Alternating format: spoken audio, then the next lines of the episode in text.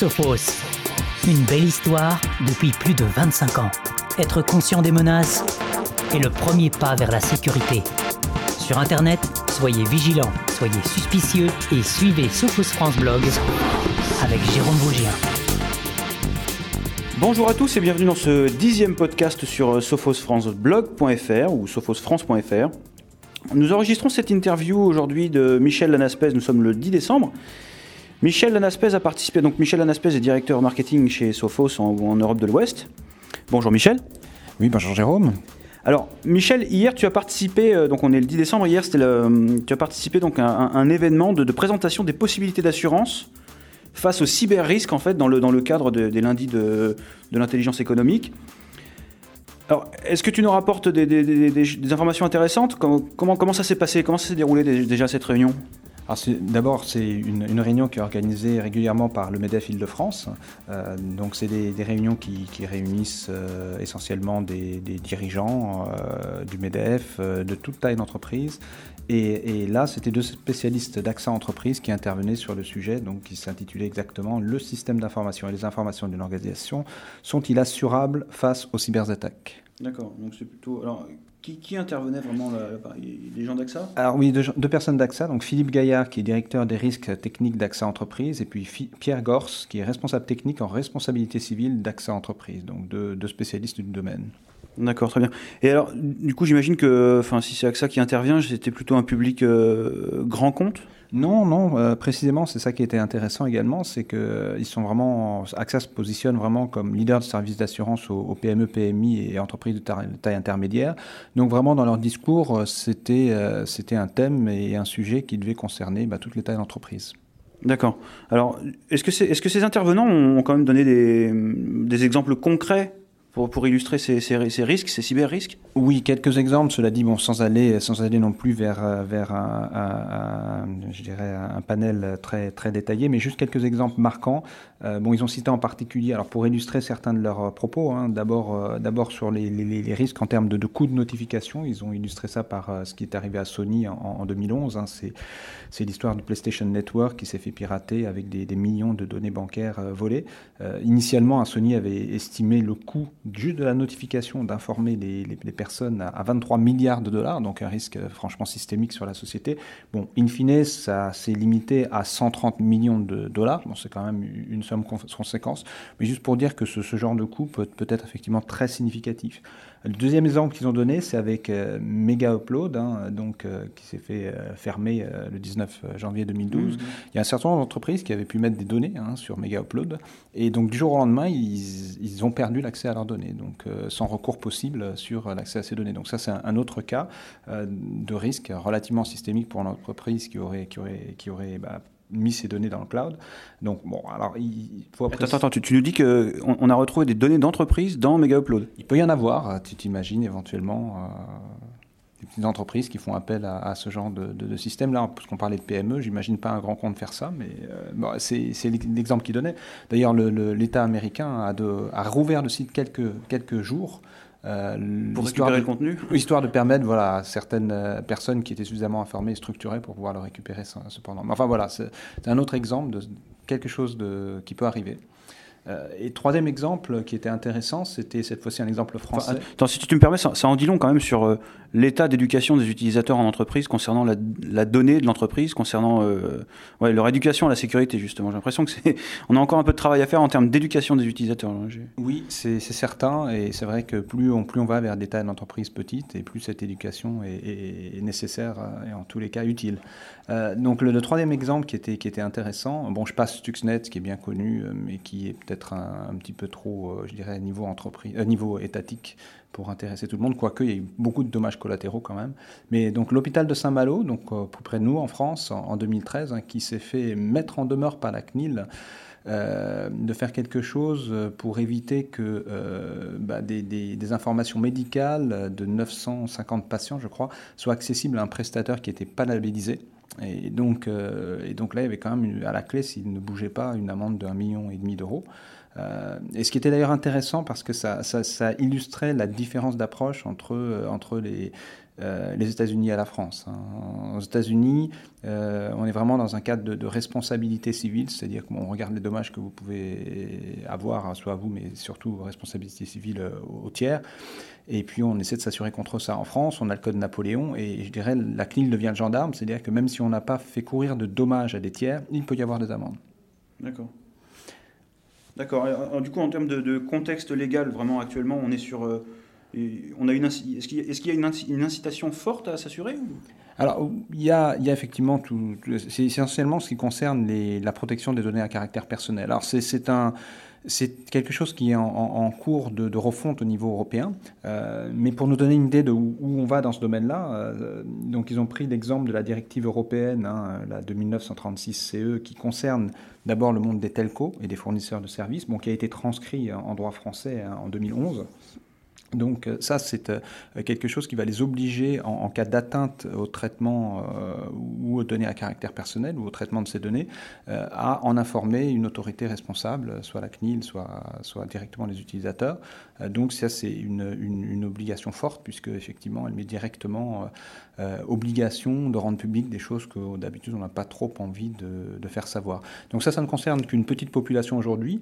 Néanmoins, dans le cadre, dans le cadre des travaux de de, l'Union européenne. Hein. Il y a le, projet de, réglementation de Viviane Reding euh, qui, euh, qui est en discussion actuellement hein, pour peut-être euh, un vote définitif avant, avril, dans lequel ce genre de, notification pourrait être rendu obligatoire pour tout type d'entreprise. Donc il y, a, il y, a, des choses qui bougent actuellement. Ce genre de loi existe déjà en Angleterre, en Allemagne, aux États-Unis depuis un certain nombre d'années.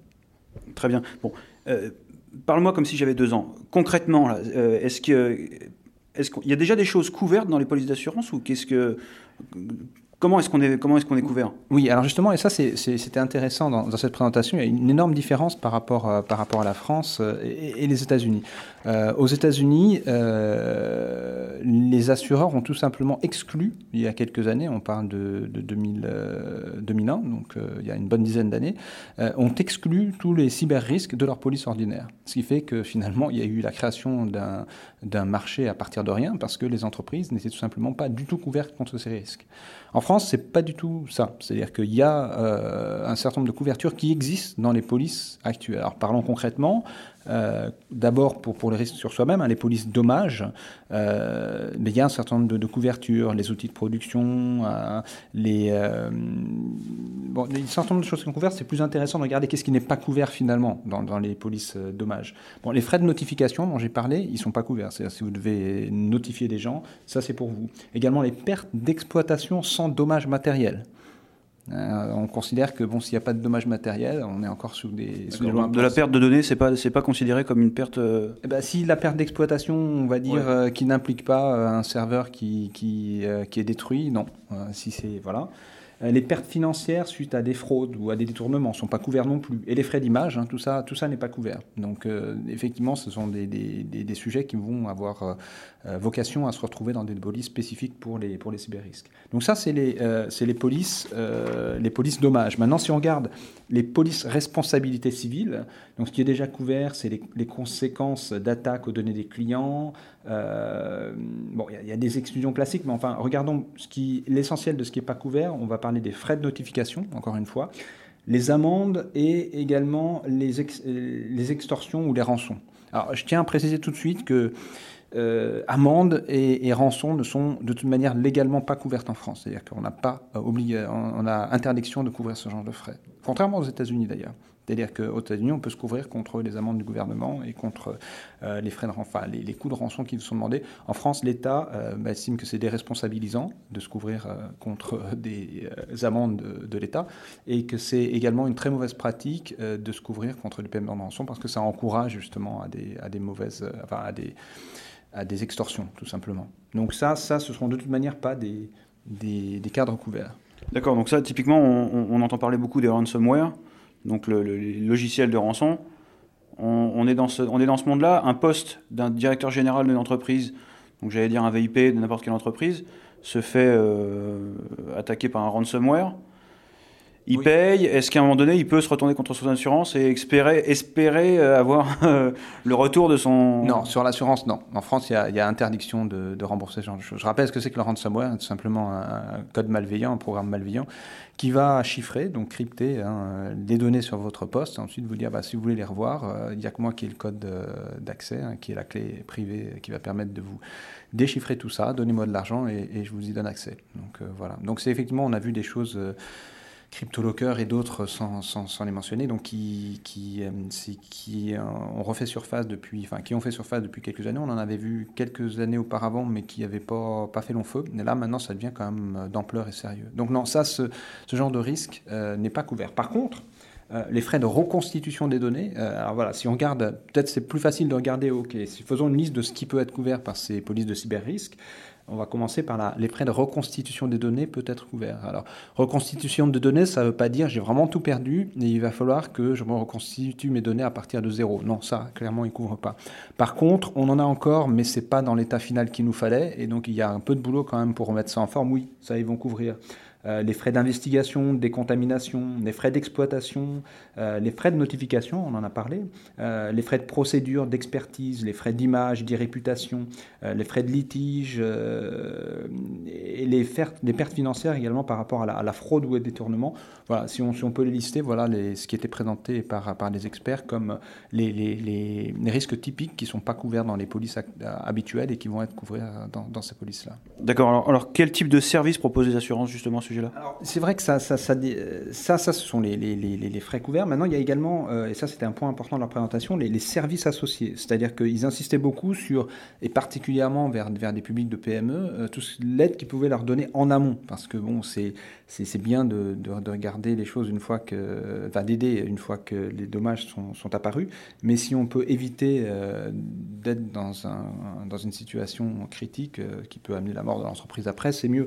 Donc la prévention euh, en, amont, faire des audits de vulnérabilité par exemple, ou euh, les conseiller sur bah, ne serait-ce qu'avoir un plan de reprise d'activité en bonne et due forme, euh, d'avoir du stockage des données en backup, etc. Tous ces domaines-là, ils vont intervenir en amont. Alors ça prend des formes différentes, selon qu'on est un grand compte dans lequel ils vont carrément envoyer des experts, ou c'est plus une PME dans laquelle bon, il n'y a pas de test de pénétration, mais ça va être plutôt des checklists qui, qui vont leur, les amener à prendre conscience des choses qu'ils devraient faire s'ils ne l'ont pas déjà faites.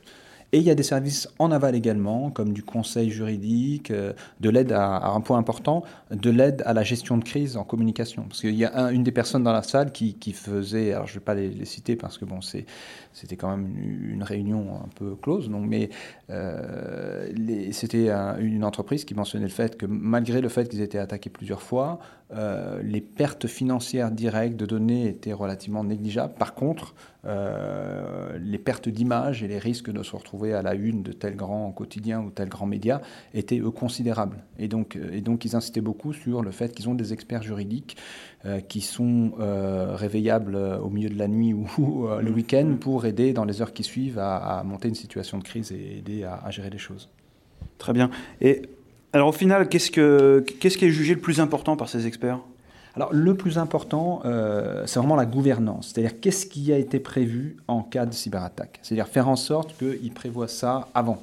C'est-à-dire qu'en euh, cas de cyberattaque, ils aient toutes les procédures en place et euh, également, comme je le disais, hein, les plans de reprise d'activité et des choses mises en place. Mais en gros, qu'ils soient vraiment prêts à, agir au cas où quelque chose de mal se passe. C'est vraiment le, euh, le, point, le point le plus important avec euh, du côté de, des assurances hein, l'accompagnement à la fois sur les choses qui sont urgentes, la gestion de crise, ça c'est dans les heures qui suivent, et puis plus tard la reconstitution des données typiquement. Très bien. Donc, on sait tous comment fonctionne une assurance. Hein. Euh, l'assurance de la voiture, par exemple, pour prendre quelque chose de plus commun, elle est calculée en fonction du prix de la voiture. Qu'est-ce que, qu'est-ce que ça coûte pour remplacer un phare quand il y a un accident, ce genre de choses.